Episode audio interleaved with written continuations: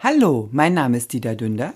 Und mein Name ist Jens Henseleit. Wir sind Ihre Pflegeexperten aus Berlin und begrüßen Sie in unserem Pflegecafé.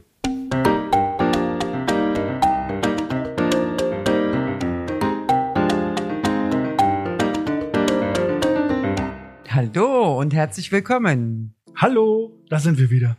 Ja, und heute nicht zu zweit, heute sind wir zu dritt. Herzlich willkommen. Hallo zusammen. Ja, schön, dass das geklappt hat. Wir haben es lange angekündigt, äh, nie einen Namen genannt. Mit Absicht. viele werden das Gesicht kennen, also viel, muss er ja sagen, viele in der Pflegeszene kennen dein Gesicht. Ähm, würde, also bin ich fest von überzeugt. Also ich kenne niemanden, der diesen Namen nicht kennt. Ja. Äh, wir würden sagen, stell dich einfach mal vor und sag, wer du bist. Wir lösen es auf. Gerne. Also ich heiße nicht Nui, obwohl das auch ein Name ist tatsächlich. Weil Nui Müller geht ja Klingt auch. Klingt auch gut, ja. gell? Mich hat, bei LinkedIn tatsächlich einer angeschrieben oder connected, der mit Vornamen Nui heißt. Ah, das ist ein Thailänder, ah, okay. thailändischer Name. Äh, mein Name ist Markus Müller, sehr deutscher Name. Und ich bin einer der Gründer und Geschäftsführer von Nui. Ja, und warum ist er hier? Genau, was ist Nui? Ganz viele Fragen, die wir hier haben. Genau, also wir haben vor ich weiß gar nicht mehr, anderthalb Monaten, zwei Monaten die Folge äh, veröffentlicht, Digitalisierung, was ist das, Digitalisierung der Pflege, Fragezeichen. Ja. Und haben da viel rumschwadroniert, daraufhin hast du dich gemeldet und hast gesagt, wir müssen uns mal unterhalten. Ganz so schön und einfach ist das alles nicht. Und äh, wir fanden das Gespräch so toll und sind selber aus diesem Gespräch, was wir damals hatten, raus und haben gedacht, okay, ja. darüber müssen wir wirklich noch mal reden, weil offensichtlich äh, sieht das immer alles so schön aus, ist es aber gar nicht.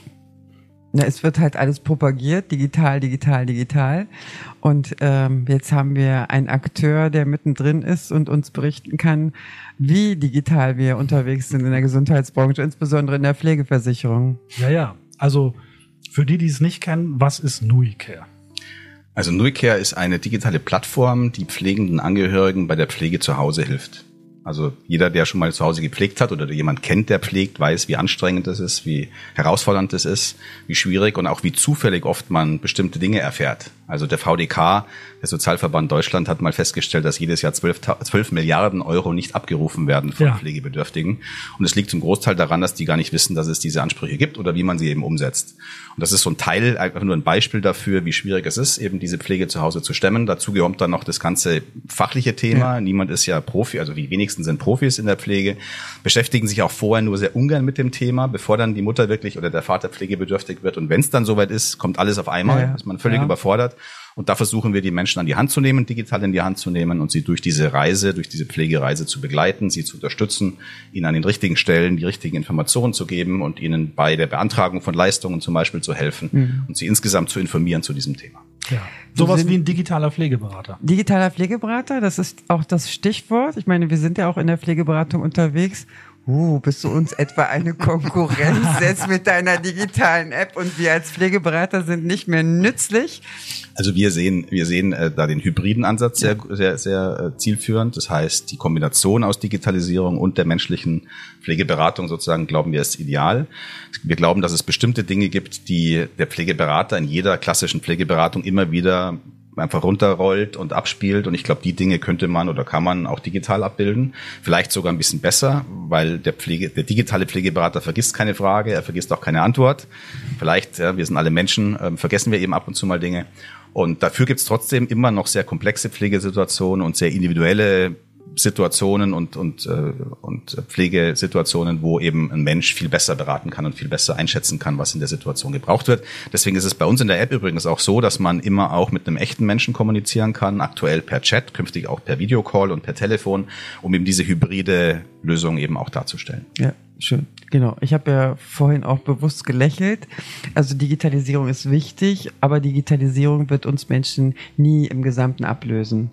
Und äh, wie du schon sagst, wir machen das ja auch, wenn wir Pflegeberatung machen, dass wenn die Information zu geringfügig ist, dass wir dann auch auf unseren Podcast, auf unsere äh, äh Infomaterialien dann verweisen, ja. weil alles, auch wenn man alles erzählt, es bleibt halt nicht im Kopf es ist einfach zu viel und da ist so eine digitale Lösung auf jeden Fall äh, äh, hilfreich. Ja. ja, und man muss ja auch sagen, also mir ist das so gegangen. In der Pandemie haben ja auch die, wir haben ja schon oft gesagt, die Älteren, die sind nicht so technikfit, was ja gar nicht stimmt, weil viele sind ja durch die Pandemie gezwungen worden, sich damit auseinanderzusetzen. Und also wir kriegen ja auch von 90-jährigen E-Mails, meine Oma selber Mitte 80 auch mit dem Tablet unterwegs. Also eine ganz tolle Sache. Und äh, ich bin auch, also sagen wir ja auch immer, das ist eine, alles ergänzt sich. Und äh, wir erzählen den Leuten das und habe bald täglich die Situation, wo ich mir denke, man sieht ja den Leuten richtig in den Augen an, man erzählt etwas und du siehst richtig, die sind weg. Die gehören dir gar nicht, die, ja. ja die hören dir gar nicht mehr zu, weil die weg sind. Und wenn man es dann eben nachlesen kann, wenn man es immer wieder nachlesen kann, immer wieder nachfragen kann und eben das unterstützend hat, ist das eine ganz tolle Sache und das stimmt ja auch die Leistung, alles was da so vorhanden ist. Also den Leuten das zu erzählen, das dauert und ich finde, ja.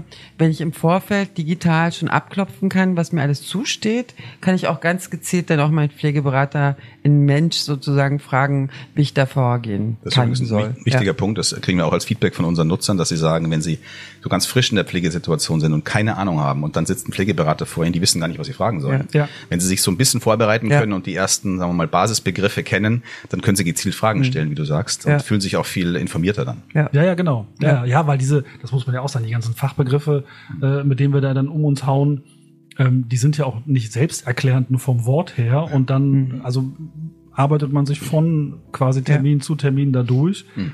Im nächsten Termin stellt man fest, dass was man davor gesagt hat, schon wieder alles, alles eigentlich weg. ist und äh, überhaupt nicht verstanden wurde. Einfach nicht, weil man es nicht äh, richtig erklärt hat, sondern auch, weil es ja so kompliziert miteinander zusammenhängt. Ja, und ja. da gibt's ja viele äh, Rechnersysteme, womit man sich dann Sachen ausrechnen kann und so. Ja. Aber in Bezug nehmt eben auf dieses Angebot, geht es ja auch darum, dass eben die Politik groß rumschwadroniert hat und jetzt kommt eben die Digitalisierung. Und da wäre es ja mal für unsere Hörer und Hörerinnen und Zuschauer entspannt zu wissen, Womit hat es denn eigentlich angefangen? Mhm.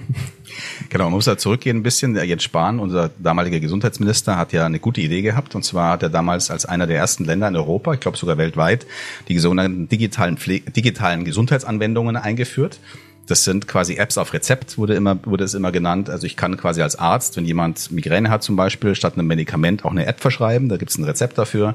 Man lädt sich diese App runter, kriegt einen Code und kann dann dieses, dieses, diese ähm, Therapie für eine bestimmte Zeit nutzen. Die wird erstattet von den Kassen, wie auch ein Medikament eben. Und damals hatte man dann gesagt, naja, das funktioniert für die Gesundheit. Warum nicht auch in der Pflege? Eine digitale Pflegeanwendung äh, hm. anbringen und hat dann ähm, eben diesen Prozess begonnen, quasi das Gelernte von oder das, was man umgesetzt hatte in der digitalen Gesundheitsanwendung auf die Pflege zu übertragen. Ich war damals als einer der Herstellervertreter auch mit in diesen Prozessen involviert. Also wir sind eingeladen worden zu Workshops vom Bundesministerium für Gesundheit zusammen mit dem GKV Spitzenverband und vielen Wissenschaftlern und konnten so unseren Senf ein bisschen dazugeben und haben immer wieder darauf hingewiesen und das ist leider auf dem Prozess, auf dem Weg verloren gegangen, dass eben Pflege nicht Gesundheit ist dass wir mit völlig unterschiedlichen Voraussetzungen in, ins Rennen gehen quasi und dass wenn ich äh, Kopfschmerzen habe als Migräne beispielsweise, ich eben ein sehr isoliertes Symptom habe, was ja. mit einer Therapie zu einem Ergebnis führt. In der Pflege habe ich eine sehr komplexe Situation. Mhm. Da habe ich nicht ein Symptom mhm. und ein Ergebnis, sondern ich habe eine sehr differenzierte, komplexe Situation, so dass es schwer ist für eine DIPA, die jetzt ein bisschen breiter aufgestellt ist als nur, ich sag mal, das Thema Sturz oder Dekubitus oder was auch immer sich anzugucken für die festzulegen, welche Intervention führt denn genau zu welchem Ergebnis, weil die Situation eben so viele Einflüsse hat. Deswegen haben wir damals zum Beispiel gesagt, wir glauben, dass so klassische RCT-Studien, also wie in der Medizin eben gemacht werden, dafür nicht passend sind, mhm. sondern dass man andere Wege gehen ja. muss. Auch schon deshalb, weil es in der Pflege gar nicht so viele Messinstrumente gibt. Ich brauche ja erstmal validierte Messinstrumente, mit denen ich eine Studie erst überhaupt fahren mhm. kann. Mhm. Das heißt, in unserem Fall müssten wir erstmal ein Messinstrument validieren ja. über eine Studie. Das dauert ein Jahr. Und dann mit diesem Messinstrument nochmal eine Studie machen, die dann beweist quasi, dass wir eben zu einem besseren, zu einer besseren Pflege zu Hause führen. Und dieser Aufwand, dieser Prozess ist für die Pflege, wie gesagt, nicht passend. Leider sind wir damals oder bin ich damals nicht durchgedrungen in diesem Prozess, sodass mhm. die Gesetzgebung jetzt, wie sie ist, mit dem Ergebnis leben muss, dass es bisher noch keine DIPA gibt, noch nicht mal einen Antrag zu einer DIPA gibt. Das wäre jetzt mein nächster Ansatz. DIPA, es gibt ja auch den Paragraphen dazu. Es gibt ja auch die Möglichkeit, DIPA, also digitale Pflegeanwendungen, abzurechnen. Mhm. Ich habe bisher nichts gefunden, was ich diesbezüglich beraten kann.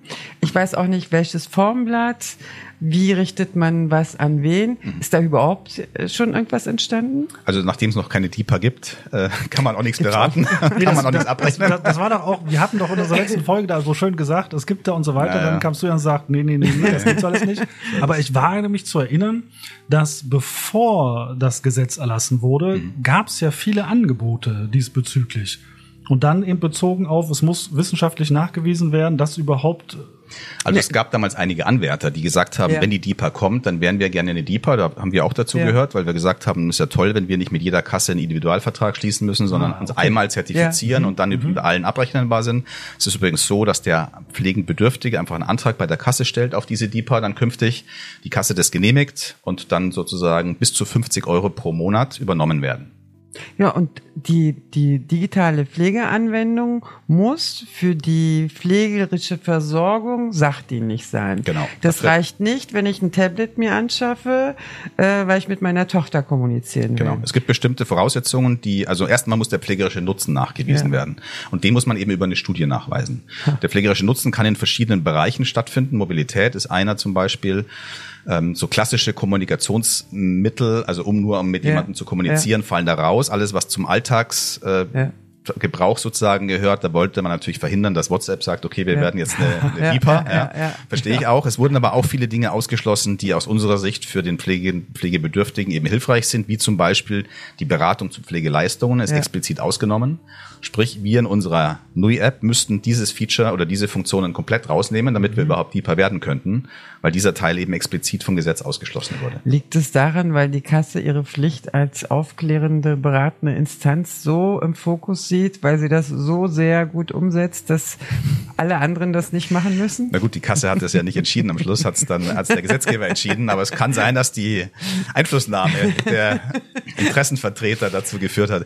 Also man hatte damals bei den Gesprächen das Gefühl, dass, ähm, dass auf, auf, auf Kassenseite halt versucht wurde, die Hürde möglichst hochzulegen. Man ja. hat immer, wir haben immer diskutiert. Auf der einen Seite war sozusagen möglichst hohe Hürden. Wir haben versucht, die Hürden natürlich niedrig zu halten, um eben Innovation zu fördern.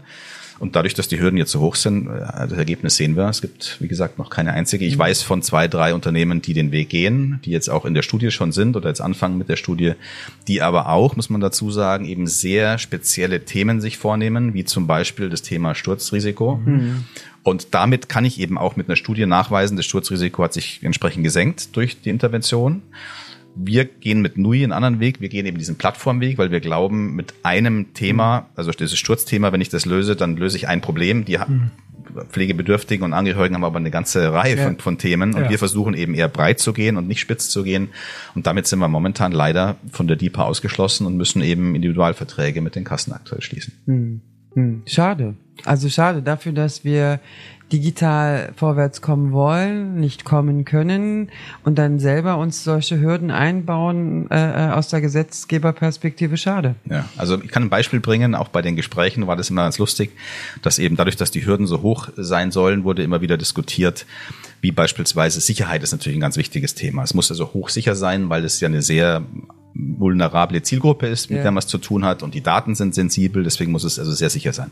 Auf der anderen Seite wurde diskutiert, dass natürlich die Benutzbarkeit der Lösung, der App, einfach sein muss, weil wir eben eine ältere Zielgruppe haben, die müssen einfach damit umgehen. So, da wurde dann diskutiert, dass man möglichst einfach vielleicht sogar so UX, also User Experience, ähm, Zertifikate erstellt, um eben das vorher zu prüfen, ob das auch wirklich einfach funktioniert. Ja. Auf der anderen Seite hat man gesagt, sicherheitsmäßig brauchen wir aber eine Zwei-Faktor-Authentisierung. Ich weiß nicht, ob ihr die kennt, aber ja, da muss man, ja, ja, damit kann kein äh, älterer, äh, älterer Mensch umgehen oder das wenige. Uns ja. schon. Genau, aber wenn man das jetzt vergleicht, also möglichst einfach und dann gleichzeitig möglichst sicher und bei beiden Seiten die Hürden eben so hochgelegt, mhm. das widerspricht sich gegenseitig und damit kann nichts Vernünftiges rauskommen. Und ich habe auch damals als letzten Wunsch, ich, war, erinnere mich noch, die letzte Session hieß es dann, was wäre denn Ihr Wunsch an den Gesundheitsminister, wenn Sie einen hätten, haben könnten. Da war mein Wunsch, ein bisschen mutiger zu sein, ein bisschen mutiger, nicht versuchen, alle Risiken auszuschalten, weil wenn ich natürlich alle Risiken ausschalte, dann bleibe ich zu Hause und gehe nicht mehr vor die Tür. Das ja, ist am ja, sichersten. Ja. Wenn ich Innovation fördern will, dann muss ich lernen, muss ich starten mit was. Dann merke ich irgendwo, ich muss gegensteuern, weil das nicht funktioniert. Ich merke, andere Dinge funktionieren, die kann ich fördern. Ähm, aber sozusagen zu warten, bis man den perfekten das perfekte Setup hat ja. und erst dann in den Markt zu gehen, das hat noch nie Innovationen hervorgebracht. Ich meine, die Rede ist ja da schon länger. Da hat ja Herr Westerfellhaus schon von dem Co-Piloten gesprochen. Also dieses Quartiersmanagement, dass da einer den Hut auf hat. Mhm fachlich natürlich auch entsprechend ausgebildet und dann die gesamte äh, Versorgung organisiert. Mhm. Das ist mein Wunschtraum, mhm. weil momentan ist es so, wir als, als Beratungsstelle dürfen verschiedene Beratungen machen, aber kein Case Management, also keine 7a-Beratung. Ja. Das dürfen wiederum diese Instanzen, mhm. die können einen elektronischen Versorgungsplan erstellen, mhm. wir können das nicht. Mhm. Aber letztendlich geht es um den Menschen. Und den Menschen ist es, glaube ich, ganz egal, ob A, B oder C. Es Klar. wäre schön und wünschenswert, dass ein Case-Management mhm. stattfinden kann. Ja. Und auch in Betracht auf diese Situation finde ich halt Digitalisierung sehr, sehr wichtig. Mhm. Das haben wir jetzt neu eingeführt, die elektronisch, das elektronische Rezept, mhm. was nicht funktioniert. Katastrophe. Katastrophe. Mhm. Aber wir denken ja schon in die richtige Richtung und das müssen wir in der Pflege auch. Ja. Und in der Pflege haben wir die Menschen, die, also die pflegenden Angehörigen sind komplett überfordert mit der Pflege, wollen sich gar nicht mit diesen ganzen Anträgen und der Bürokratie auseinandersetzen. Mhm. Und die Betroffenen selber sind betagt oder selber überfordert. Also dann kommen wir ins Spiel und dann ja. könnte man das ja mit so digitalen Anwendungen gemeinsam umsetzen. Oder wie, ist das Wunschdenken? Wie, wie wäre es denn, wenn dieses Case Management, von dem du sprichst, wenn man das übertragen könnte danach, den Plan beispielsweise ja. in so eine digitale digitale Lösung übertragen könnte und sagen könnte, das sind jetzt die nächsten Schritte, die wir vereinbart haben, die sind hier nachvollziehbar für mich, die sind nachlesbar. Ich kann in der App dann eben die Schritte, die da vereinbart wurden, sind nochmal nachhalten ja. und kann dann, weiß ich nicht, zwei Wochen später nochmal über einen, über einen Telefonat oder ja. über eine Interaktion mit dem Berater eben checken, hat das alles stattgefunden ja. und wo kann man nochmal nachsteuern. Und da kann so eine digitale Lösung, glaube ich, super unterstützen dabei. Ich war gestern bei einer Beratung, da ging es um Hilfsmittel.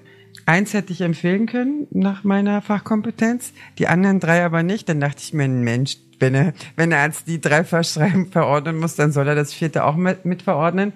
Und dann haben wir diverse Sachen abgesprochen. Ich habe die Hausaufgaben gegeben. Heute kriege ich eine SMS zurück.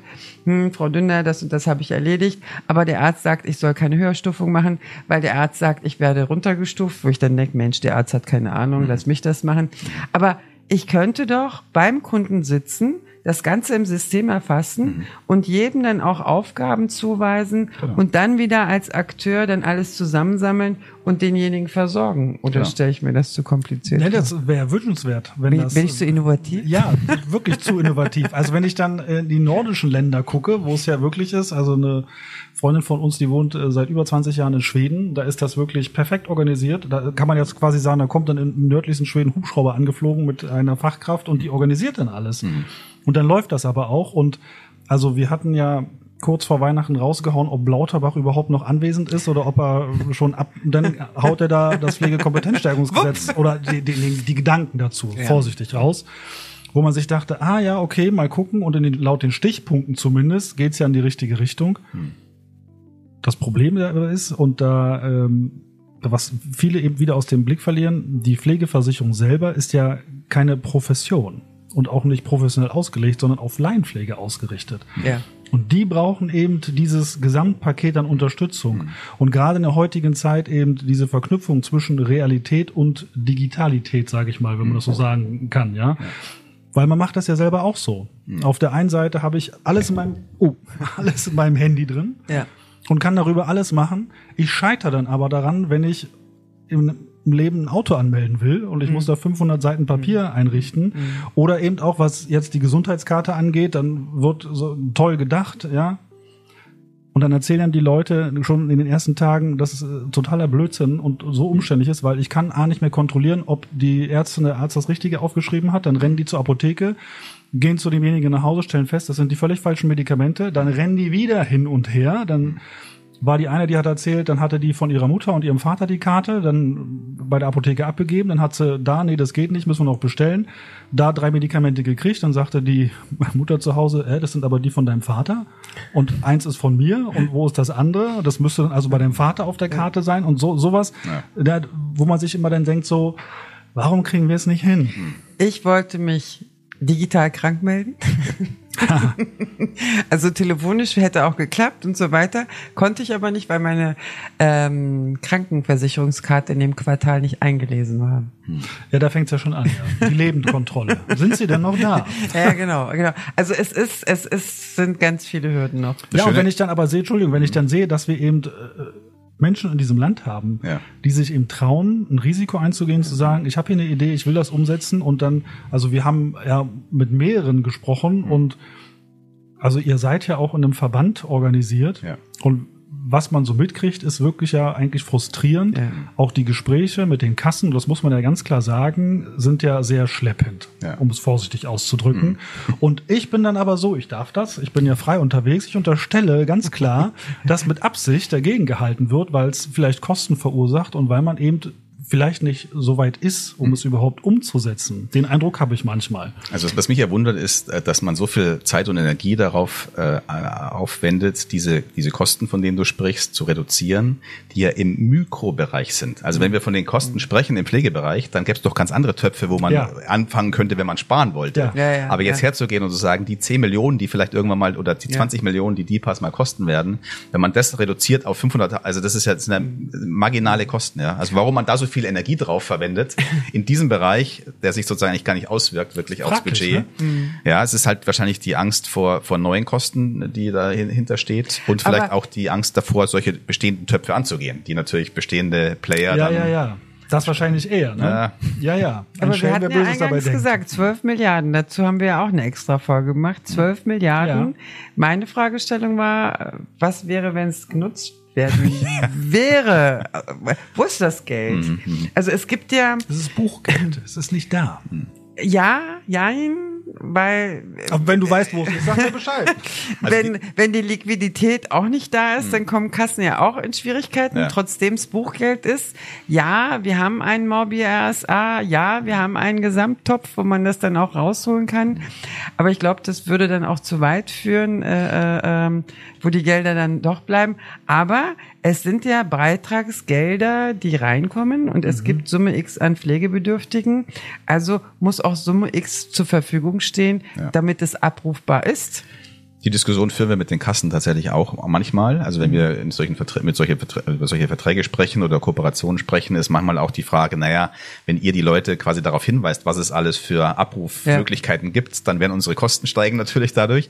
Auf der anderen Seite, wenn man mit der Versorgungssparte spricht, ist schon auch klar, dass es darum geht, ja die Menschen zu Hause zu halten. Ja. Also sprich, denen ist schon klar, dass es darum geht, die Angehörigen zu unterstützen zu Hause, um zu verhindern, dass die Person ins Pflegeheim kommt, weil die Kosten ja deutlich höher sind. Ja, ja. also insofern, wenn ich die Wahl habe zwischen ambulant zu Hause und die Ja. Angehörigen unterstützen oder eben die Angehörigen machen die Grätsche, sagen, ich kann nicht mehr und der Mensch muss ins Pflegeheim, Ja. mache ich lieber ersteres. Ja. Und da kriegt man die dann schon damit, auch mit der Pflegeberatung. Wir in unserer App versuchen die Menschen ja auch zur Pflegeberatung zu bringen und zu sagen, informier dich mal in dieser App erstmal und wenn du quasi das Gefühl hast, jetzt geht's an Detailfragen, dann gehen wir zu einer Pflegeberatung. Und auch die kostet natürlich Geld, trotzdem ist es eben ja auch nachgewiesen deutlich besser. Die Menschen sind deutlich besser organisiert und halten auch länger durch und werden auch weniger krank. Auch das sind ja Sachen, also das haben wir mit den Kassen auch besprochen, die Folgeerkrankungen der pflegenden Angehörigen. Ja. Dann kommt immer der Satz, naja, das ist ein anderer Topf. Interessiert uns nicht, ja. Wir haben sozusagen SGB 11, das ist SGB 5, da sind wir nicht für zuständig. Da bräuchte es halt jemanden, der da ein bisschen weiter denkt und sozusagen Ja, diesen Gesamtblick ja. hat. Und das Ja. müsste eigentlich die Politik sein, aus meiner Sicht, ja. Ja, aber wenn Sie, äh, also ich habe 18 Jahre Kassenerfahrung und das ist genau so. Ich habe im SGB 5 Bereich gearbeitet und dann irgendwann im 11er Bereich. Wie uninteressant sie auf einmal werden. Genau. Keine Ziele, weil das ist, ist ja nicht beitragsrelevant. Ja, mein Gott. Also wenn wir Pflege nicht ausgeben, dann geben die anderen das aus. Das holen wir sowieso aus den Töpfen raus. Also was dafür auch eine fehlende Wertschätzung auch der Ja. Pflegeversicherung gegenüber gegeben oder nicht gegeben wird. Und das zieht sich dann wie so ein roter Faden, ob man dann in der IT-Abteilung irgendein neues Tool für seine Pflegeversicherung braucht. Prio 79. Wir sind nicht Krankenversicherung. Also das ist, das ist auch von der Wertigkeit. Und wie du gesagt hast, es ist Laienpflege. Also wir reden hier nicht von professionellen Pflegefachkräften, sondern es ist Laienpflege und die haben einfach zu wenig Fürsprecher auch. Ja. Ja, ja, gar keine. Also sie haben Leute, die versuchen für sie zu sprechen, aber die werden nicht gehört. Also ich weiß nicht, bewusst nicht ernst genommen, keine Ahnung, aber es muss ja allen klar sein, wenn dieser große Pflegedienst der Angehörigen wegfällt. Genau. Und der große Pflegedienst der Angehörigen, es sind die Babyboomer jetzt. Hm. Die werden deutlich weniger. Ja. ja, die werden ja, weniger. Ja. Die Anzahl der Pflegebedürftigen wird mehr, die Anzahl der Pflegenden wird weniger. Genau. Umso wichtiger ist es eben, skalierbare Lösungen zu schaffen. Was wir ja. nicht schaffen werden, ist, dass wir eine halbe Million mehr Pflegekräfte brauchen wir, glaube ich, habe ich gelesen in den nächsten Jahren. Ja, ja, ja, genau. Wo die herkommen sollen, weiß ich nicht. Ähm, und da, glaube ich, eben kann Digitalisierung helfen, weil eben Digitalisierung den schönen Mehrwert bringt, dass ich eine Lösung einmal baue und eine Million Menschen sich das gleichzeitig angucken können. Und ich brauche nicht eine Million Berater, die gleichzeitig ja. sozusagen die Beratung durchführen. Ich brauche beides eben zusammen, aber die Digitalisierung hat diese Skalierfähigkeit, die eben der Mensch nicht hat. Wir ja. können uns nicht teilen. Ja. ja. man kann das dann so wunderbar eben gezielt steuern, ne? weil, also ich will nicht sagen, wir laufen blind los, aber wir laufen los und kommen ja in Situationen und dann gibt's das Gesamtpaket. Mhm. Und wenn man eben schon vorsteuern kann, sage ja. ich mal, ne, dann ist das ja viel einfacher, dann auch diesen Prozess zu steuern, mhm. individuell und zu gucken, wie können wir demjenigen helfen. Ja. Aber ich glaube, diese Botschaft ist noch nicht ganz angekommen. Mhm. Ist so, also definitiv. Wir haben jetzt letztens einen Fall besprochen in unserem Verband, dem äh, Spitzenverband Digitale Gesundheitsversorgung, wo wir auch einen Arbeitskreis Digitale Pflege haben und die Dinge besprechen eben, dass man auch die Begutachtung des medizinischen Dienstes oder von Medicproof, dass man diesen Prozess also erstens mal nimmt ja die Zahl der, der, der äh, Anträge zu. Das mhm. heißt, die haben mhm. alle Probleme, Gutachter zu finden. Diese Gutachter, die man da rauszieht aus dem Pflegeberuf, die fehlen natürlich die fehlen an einer anderen da, Stelle. Ja, eben, genau. Eben. Äh, das heißt, es wäre halt dringend notwendig, diesen Prozess äh, digitaler zu gestalten und besser äh, auch nachvollziehbar zu gestalten. Wir haben eine Umfrage gemacht äh, bei über 2000 äh, Pflegebedürftigen und Angehörigen über diesen Prozess und ja. alle, also ein Großteil davon hat gesagt, der ist ziemlich stressig, dieser Prozess, mhm. maximal intransparent, ja. dieser Prozess. Und da könnte man wie gesagt, aus unserer Sicht eben digital viel helfen. Ähm, und die Angst, so hat es das zu Beginn gesagt, schafft jetzt die Digitalisierung die Pflegeberater ja. ab, ja. Da sind wir ja Milliarden Jahre von entfernt davon. Also wir haben ja zu wenig Leute. Es ist ja nicht so, dass wir jetzt sagen, äh, die Pflegeberater oder, oder Menschen in der Pflege wissen nicht, wo sie einen Job finden, sondern wir müssen ja gucken, dass wir das irgendwie stemmen, weil die Anzahl der, der Leistungsempfänger sozusagen ja zunimmt, ja. Ähm, also gerade digital äh, in Berlin haben wir das schöne Phänomen, dass der medizinische Dienst äh, Online-Fragebögen mhm. rausschickt. Mhm was teilweise halt überfordert, aber wir wissen das als Pflegeberater so, dass wir dann mit den Kunden kommunizieren können. Wenn das da ist, helfen wir auch beim Ausfüllen. Mhm führt dazu, dass bei bestehenden Pflegegraden, wenn genügend medizinisches Infomaterial ja. vorhanden ist und dieses Formular adäquat ausgefüllt ist, und zum Schluss darf ich ja auch noch sagen, welche Profession ich habe und ich unterstützt habe. Mhm. Also zu 98 Prozent geht das dann auch nach Aktenlage. Äh, nach Aktenlage. Ja, super. Genau, mhm. genau. Ja. Und das hilft ja allen Beteiligten. Genau. Weil das führt zu Stress und wenn jemand eine bestimmte äh, Diagnose hat, hm. das ist absehbar, dass dann auch entsprechender Hilfebedarf da ist. Ja. Und ich finde, man sollte uns auch mehr vertrauen, wenn wir dann vor Ort als Pflegefachkräfte sind, dass wenn wir was dokumentieren, dass das dann auch Hand und Fuß hat. Ja. Genau. Nein. Nein. Muss nicht sein. Aber das sollte. Es ist schon so, dass also, wo du auch sagtest, mit den Begutachtungen, wir kriegen das ja hier auch mit. Also wir haben hier auch mehrere Sachverständige und viele Kassen fragen zurzeit bei uns an, ob wir Kapazitäten frei haben, um in, in Form der unabhängigen Gutachter, hm. also, ähm, also das im Gegensatz zum Vorjahr hat das also wirklich immens angezogen. Mhm. Und dann kriegen wir Aufträge, die schon etwas länger beim medizinischen Dienst lagen. So sieben Monate. So sieben, acht Monate, wo man sich dann denkt, okay, ja, und das ist ja aber gar nicht mal, sage ich mal, dem schlechten Umsetzung geschuldet, sondern eben auch großteils dem fehlenden Personal, den ja. fehlenden Kapazitäten. Ja. Und wir sehen das hier bei uns auch. Wir haben bei uns in den Beratungsstellen seit äh, 22 November, November 22 Aufnahmestopp. Mhm. Weil wir, wir haben über dreieinhalbtausend Kunden, die wir versorgen und es ja. geht nicht weiter, weil es kommen keine Leute hinterher, die es machen können. Umso erstaunlicher ist es doch, dass man sich dann so wehrt gegen Digitalisierung. Also, weil, wie ja. gesagt, die Digitalisierung ist ja nicht so, dass hier Menschen wegrationalisiert werden, sondern ja. es werden nicht vorhandene Menschen ersetzt, genau. sozusagen ja. durch Digitalisierung. Ja. Deswegen ist es un, umso unvorstellbarer, warum äh, da so große Ablehnung und so große Widerstand ist, entsteht. Also, ich äh, äh weise gerade die Kolleginnen in unserem neuen äh, äh, Tool ein, unser Software, wie man die Beratung dokumentiert. Hm. Und da gibt's auch eine Passage, keine Unterschrift, wenn Papierausdruck erfolgt. Und unsere Mädels also, hä, Papierausdruck? Was soll das denn? Wir arbeiten von an, also nur mit Tablets, nur digital. Wir haben kein Papier, außer wenn wir das Ganze dann ausdrucken, wenn wir es zur Abrechnung schicken müssen. Aber es gibt noch ganz, ganz viele Menschen, die mit Papier arbeiten, mhm. die dieses digitale äh, ich möchte auch niemandem äh, nahe treten, wenn ich zig Jahre in der Pflege gearbeitet habe und dann berufsbedingt aufhören und umschulen mhm. oder umstrukturieren muss und auf einmal vom Papier auf digital umsteigen muss. Ich mhm. bin dann schon überfordert. Mhm. Also die ja. gibt es auch. Klar. Und ich glaube, das sind auch diejenigen, die dann sagen, oh nee, diese App würde mich ja ablösen. Ja, vielleicht. Ja, aber es löst ja keiner irgendjemanden ab. Das Nein. ist ja das Lustige. Also es ist immer, ich weiß nicht, ob die, der Großteil hat es in der, in der Pflege gibt's ja diese Berufskrankheit. Ich weiß es besser als der andere. Und es ist völlig egal, worum es geht. Nein, ich weiß es noch hat, besser. Ich weiß es noch besser als du. Und ich, vielleicht ist das ja Trotz, kann ja sein. Das ist so, ja, du hast eine tolle Idee, aber nein. so. Ich weiß es nicht. Also wir müssen ja immer so ein bisschen äh, lustig sein dabei. Es ist, es ist schon so, man hat den Eindruck, dass Leute Angst haben, dass äh, ihr Arbeitsplatz flöten geht. Aber ja. das ist ja wirklich nicht der Fall, weil es wird so viel Arbeit da sein. Fachkräftemangel ohne Ende. Das war, das war der, das war der Einstiegssatz, als ich mal mit dem medizinischen Dienst, ich sage jetzt nicht in welchem Bundesland, aber mit einem gesprochen habe. Und das war der Herr, der die ähm, Pflegebegutachtung leitet. Und äh, ich habe ihm dann gesagt, lassen Sie uns mal drüber sprechen, wie wir vielleicht mit unserer Plattform auch bei der Digitalisierung der Begutachtung helfen können. Ja. Und dann sagte er, ja, ja, ich weiß schon, sie wollen uns alle wegrationalisieren. Und oh. ich mir dachte so, also diese Angst, oh. weißt, also in, in der Branche, wo die händeringend nach, nach Menschen suchen, nach Fachkräften suchen, ja. Also gerade beim Komisch. medizinischen Dienst, das war ja, irgendwann kam ja die Strafzahlungsfrist ja. und dann wurden wir digital, auch Richtung medizinischer Dienst. Also es hat uns damals als Kassen auch gezwungen, ja. da zu agieren. Ja. Und ähm, diese DTA, was eigentlich DT ist, also nee, DA ist Datenaustausch, weil Datenträger gibt's ja nicht mehr. Aber diese Richtlinie, die war schon so veraltet, dass da Floppy Disk und so weiter drauf stand. Also wir saßen da auch jahrelang. Floppy, Floppy Disk. Aus der Generation ist das noch. Datasette. genau. Und da waren auch ganz große Ängste. Und wie soll das funktionieren? Hm. Und jetzt arbeiten sie zum Glück seit Jahren damit und es läuft gut. Und wenn ich auf Enter drücke, hat der medizinische Dienst den Auftrag und ich habe nicht den Postweg, ja. worüber dann auch Zeit äh, verschwindet. Ich würde mir, wie gesagt, ein bisschen mehr wünschen, einfach ähm, neugieriger zu sein und zu versuchen, Dinge auszuprobieren, zu schauen, was funktioniert und was nicht funktioniert. Und wir zerreden die Dinge. Ich habe letztens wieder gehört, die Deutschen haben so ein Talent dazu, die Dinge immer quasi maximal sicher zu machen, machen zu wollen. Ja. bevor es nicht perfekt sicher ist, wird es eben nicht auf den Kunden losgelassen. Und diese Sicherheit gibt's leider nicht. Ja. Also selbst das Leben ist unsicher. Ja? Und ich war mit dem Tod.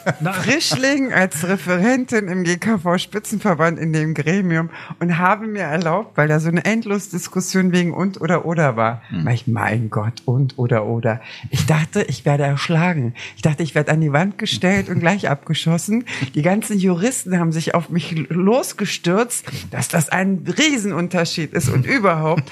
Und dann habe ich mich ein bisschen zurückgenommen und habe dann gesagt, naja, okay, soll, muss, kann, das sind schon sehr elementare Unterschiede. Also es ist schon irre, hm. wie viel man diskutieren kann wegen eines Satzes. Ja, eines Wortes, ja eines Wortes mhm. und dann sehe ich aber die andere Seite, wie kreativ dann die andere mhm. Seite sein kann. Mhm. Dieses Wort, worüber man monatelang debattiert hat, wird komplett anders ausgelegt, wo ich dann sage, ja, dumm gelaufen. Ja. ja. Sieht man ja. jetzt bei den Deepers, ja. Also die Menschen haben sich monatelang Gedanken gemacht zu der Gesetzgebung, ja. die ist jetzt da. Interessiert keinen, ja. Keiner nutzt es, weil es eben, äh, weil sie nicht passend ist. Ja. ja, ich kann mich noch erinnern, als das Gesetz auf den Markt geschmissen wurde, da war ja im, im, in den sozialen Medien, uh. es war ja ein, also ein, Alarm ist ein, ein Depri-Rauschen ja. ohne Ende. Ja, ja. Ich habe im ersten Moment überhaupt nicht verstanden, was los ist und habe hm. dann auch nachgelesen und dachte mir so, oh, was ist das? Weil was viele eben, das? die dachten, Deeper werden zu können, gesehen haben im Gesetz, dass es eben nicht, nicht dazu kommt und halt auch die Hoffnung quasi auf eine Abrechnungsmöglichkeit. Ja äh, dann dahin war. Ja, das war die die Stimmung damals. Die war und man konnte sich seit Dezember, ich würde 22 konnte man sich bewerben. Also seit mhm. da ist hat es bei B-Farm diesen diese Möglichkeit, eine DIPA einzureichen, ja. einen DIPA-Antrag einzureichen. Jetzt sind wir im Januar 23, 24 und bisher ist noch nichts eingereicht worden. Oha, okay, das ist traurig. Mhm. Also das finde ich schade aus. Das ist ja viel Arbeit, die hinter so einem Gesetz auch steckt. Ja. Sehr, sehr ja. viel Arbeit. Aber sogar der B-Farm-Präsident hat letztens in einem Podcast gesagt, da muss dringend nachgebessert werden. Ja. Die sitzen natürlich auch da und warten auf Anträge und es kommt nichts. so, die haben Allein ja auch schon, Stellen dass geschaffen. Diese Stelle, ja, dass diese Stellen geschaffen werden ja. und dann wird oh. unfassbar. Ja. Also ich versuche trotzdem optimistisch und positiv in die Zukunft zu blicken. Also es ist wirklich, also erschreckend. Ja. Wirklich erschreckend. Ja. Hm? Also ich bin nicht ganz so negativ. Also bei den Deepers muss ich sagen, da muss dringend nachgebessert werden. Das äh, versuchen wir auch mit dem Verband übrigens auf der politischen Ebene zu diskutieren. Haben das auch schon angebracht. Das ist halt immer die Frage, wann da bist wird. du ja im Vorstand, ne? Genau, da bin ich ja. im Vorstand auch für das Thema Pflege verantwortlich und ähm, auch für die politische Kommunikation quasi. Ja. Das heißt, wie gesagt, da haben wir schon mal die Fühler ausgestreckt und versucht mal ab, ja, zu eruieren, wie da die Bereitschaft auch dazu, mhm. äh, dazu da ist, dieses Gesetz eben nochmal anzupacken. Die Frage ist ja auch, mit welchen Themen punktet man wann? Also jetzt kommt nächstes Jahr die Wahl. Referat? Das, bei welchem Referat ist es angesiedelt? Eher beim Technischen, eher bei der Pflege? Pflege. Ah, Pflege. Das ist aber eines der Probleme. Also die DIGAs sind mhm. tatsächlich von dem Digitalisierungsreferat federführend ja. begleitet worden, die DIPAs von dem Pflegereferat, die sich aber abstimmen mussten mit, der, mit, den, mit den Digitalen und das hat irgendwie, glaube ich, alles nicht so gut äh, funktioniert. Aber am Ende des Tages werden wir sehen, ob die Politiker, die ja auch wiedergewählt werden wollen nächstes Jahr, eben denken, Pflege könnte ein Thema sein, mit dem wir punkten. Ich glaube ja. Ich bin fest davon überzeugt, dass mhm. viele Menschen in Deutschland sehen, Pflege ist eine riesen, eine riesen ja. Herausforderung. Ja. Und ja. wenn es dafür Lösungen gibt und Politiker sich dafür einsetzen, können die aus meiner Sicht damit punkten. Frage, ob sie das auch so sehen. Aber mhm. das werden wir die nächsten Monate eruieren. Ja, ich hoffe. Und was ich so schön finde, wir sagen ja immer nach all den Jahren, wir sind irgendwann betriebsblind, was ja tatsächlich so ist. Irgendwann sieht man die Sachen ja selber nicht mehr. Dass so, so, so viele von außerhalb kommen, die eigentlich nicht aus der Pflege kommen mhm. und dann mit Ideen um die Ecke kommen, wo man selber dann mhm. da sitzt und sagt, Stimmt. Natürlich. Ja, ja, ja, Aber dann kommen die ersten Stimmen und das äh, möchte ich meinerseits abschließend mit auf den Weg geben. Gibt es so viele äh, Stimmen aus unseren eigenen Reihen aus der Pflege, die dann sagen, also wenn hier Leute kommen, aus die nicht aus der Pflege kommen, was wollen die uns denn erzählen, bitteschön, wo ich mir denke, ja, ja, und dann immer der Vorwurf, die wollen doch nur Geld verdienen. Das ist oft das, also das habe ich mir oft anhören müssen, als ja, wir am Anfang unsere App vorgestellt haben. Aber wer ist denn ehrenamtlich, karitativ, wohlwollend unterwegs? Also, also ich bin ehrenamtlich unterwegs als Sterbebegleiter, ja, seit acht Jahren schon. Übrigens über die Tätigkeit bin ich auf die auf dieses Thema gestoßen. Also ich mache jetzt seit acht Jahren Sterbebegleitung. Das heißt, ich gehe nach Hause zu Menschen, wo jemand im Sterben liegt, jede Woche, und habe da die Angehörigen kennengelernt. Also habe da gesehen, ja. wie ja. wie die oft leiden, obwohl es ja die letzte Phase dann schon ist in der in der Reise. Und habe damals gedacht, da muss es doch digitale Unterstützung geben, habe gesucht, nichts gefunden und darauf kam dann die Idee zu sagen, ja, dann mache ich selber, wenn es ja. sowas nicht gibt. Ja. Äh, ja. Bist du aus der aus deiner vorberuflichen Vergangenheit dann auf den Gedanken gekommen, hier müssen wir mal ansetzen? Genau, ich bin seit 22 Jahren jetzt glaube ich Softwareunternehmer, also mache mhm. immer schon Software, aber mhm. habe dann schon verschiedene Firmen schon gegründet und auch wieder verkauft und habe damals eben diese ehrenamtliche Tätigkeit angenommen und da gesehen, da ist eine Lücke, da ist ähm, und habe gedacht, da kann ich meine mhm. Expertise als Softwareunternehmer einbringen, auch für was Sinnvolles. Also das ist auch ein Thema, was mir wirklich sehr am Herzen liegt, einfach durch mhm. meine ehrenamtliche Tätigkeit ja. als als Hospizbegleiter. Und jetzt seit fünf Jahren versuchen wir dieses dicke Brett zu bohren. Als ich begonnen habe, habe ich natürlich mit vielen aus der Pflege gesprochen, Pflegesoftwarebranche, die haben alle gesagt, klappt nicht, haben mhm. wir schon vor zehn Jahren versucht, vergiss es. Mhm. Das, das, spornt mich dann eher an zu sagen, ja, dann versuche ich es mhm. jetzt ja, nochmal. Ja. Äh, aber es ist ein dickes Brett, äh, dass man daran sieht, dass wir jetzt seit fünf Jahren unterwegs sind und jetzt Wahnsinn. langsam dann in die Umsetzung kommen. Also jetzt langsam kommen die ersten Kassen. Die ersten Kassen übrigens machen jetzt Ausschreibungen zu Pflege-Apps. Mhm. Gab es jetzt zwei aktuell. Ähm, also insofern, die, man bewegt sich langsam, ja. aber es ist eben, man muss durchhalten als Unternehmen. Fünf Jahre mhm. zu finanzieren ist jetzt auch kein. Das wäre jetzt auch, ja, eben. Also das es kann ja auch nicht jeder irgendwie stemmen. Es sind auch einige ja. hm. gescheitert. Also einige ja, unserer Mitbegleiter im Markt äh, haben Glaub letztes ich. Jahr die Grätsche gemacht, weil sie einfach nicht mehr durchgehalten haben. Ja, klar. Und wenn eine Kasse hat natürlich das Problem nicht. Die warten halt und sagen, na ja, vielleicht nächstes Jahr, vielleicht übernächstes Jahr. Ja, Kassen können Manchmal ja rein theoretisch nicht insolvent gehen, aber wir hätten auch die äh, ähm, City BKK war es damals, glaube ich. Die war die, ja auch so, muss ich mal sagen. Die ist insolvent gegangen. Die war ja auch grottenschlecht. Also die hat ja wirklich alles so verwehrt, was man an Leistungen im Petto hatte und immer alles ab. Naja, wenn es also, danach geht, kannst du auf diese Liste dann noch andere Kassen Ja, ja, das, viele, viele, viele Kassen mit drei Buchstaben und grünen Farben. So, die, meine Freunde. Kommt doch auf das Bundesland an. Ich, also alles, was hier in Berlin äh, und äh, Ach, Berlin. Also alles, was in Berlin eigentlich ist, nicht. Aber alles, was in den Nordosten geht, schon. Um das mal so man, zu man sagen. weiß gar nicht, was du meinst. In der Diskussion halte ich mich raus. ich kriege übermorgen wieder so böse E-Mails. Egal. Nee, aber das, was du gesagt hast, das ist schön nicht in der Pflege verkorkst, so wie wir, betriebsblind, und siehst dann ein Defizit und greifst dann äh, da ein. Und das haben wir ja jetzt die letzten Jahre schon kennengelernt, so innovative Menschen.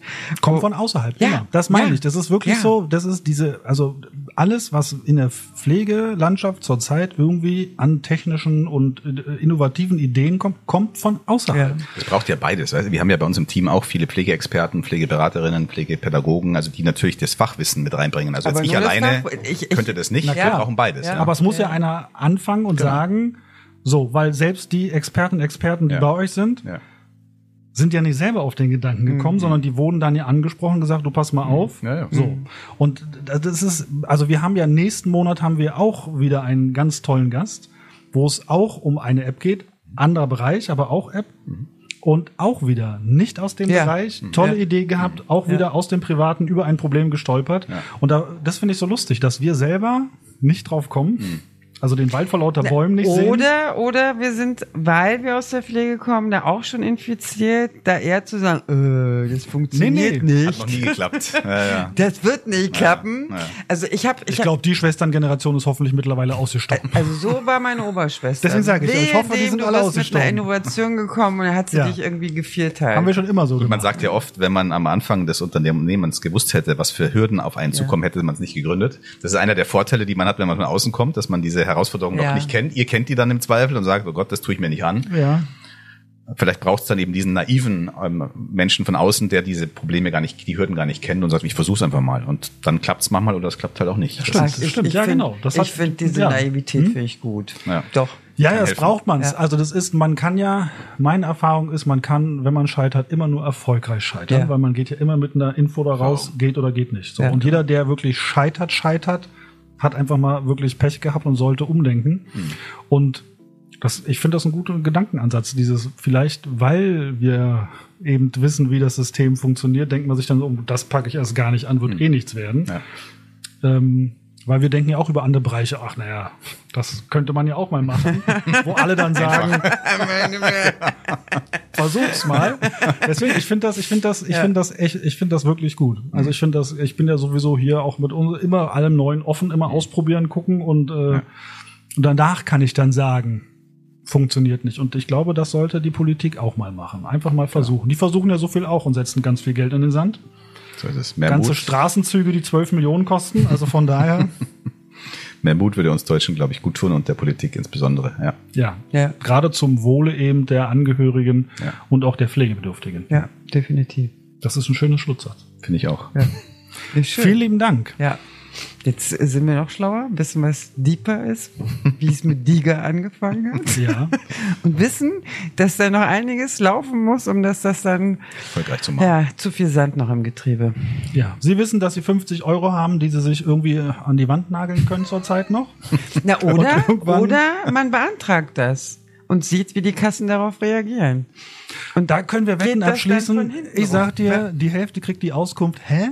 Und die andere Hälfte kriegt die Auskunft, hä?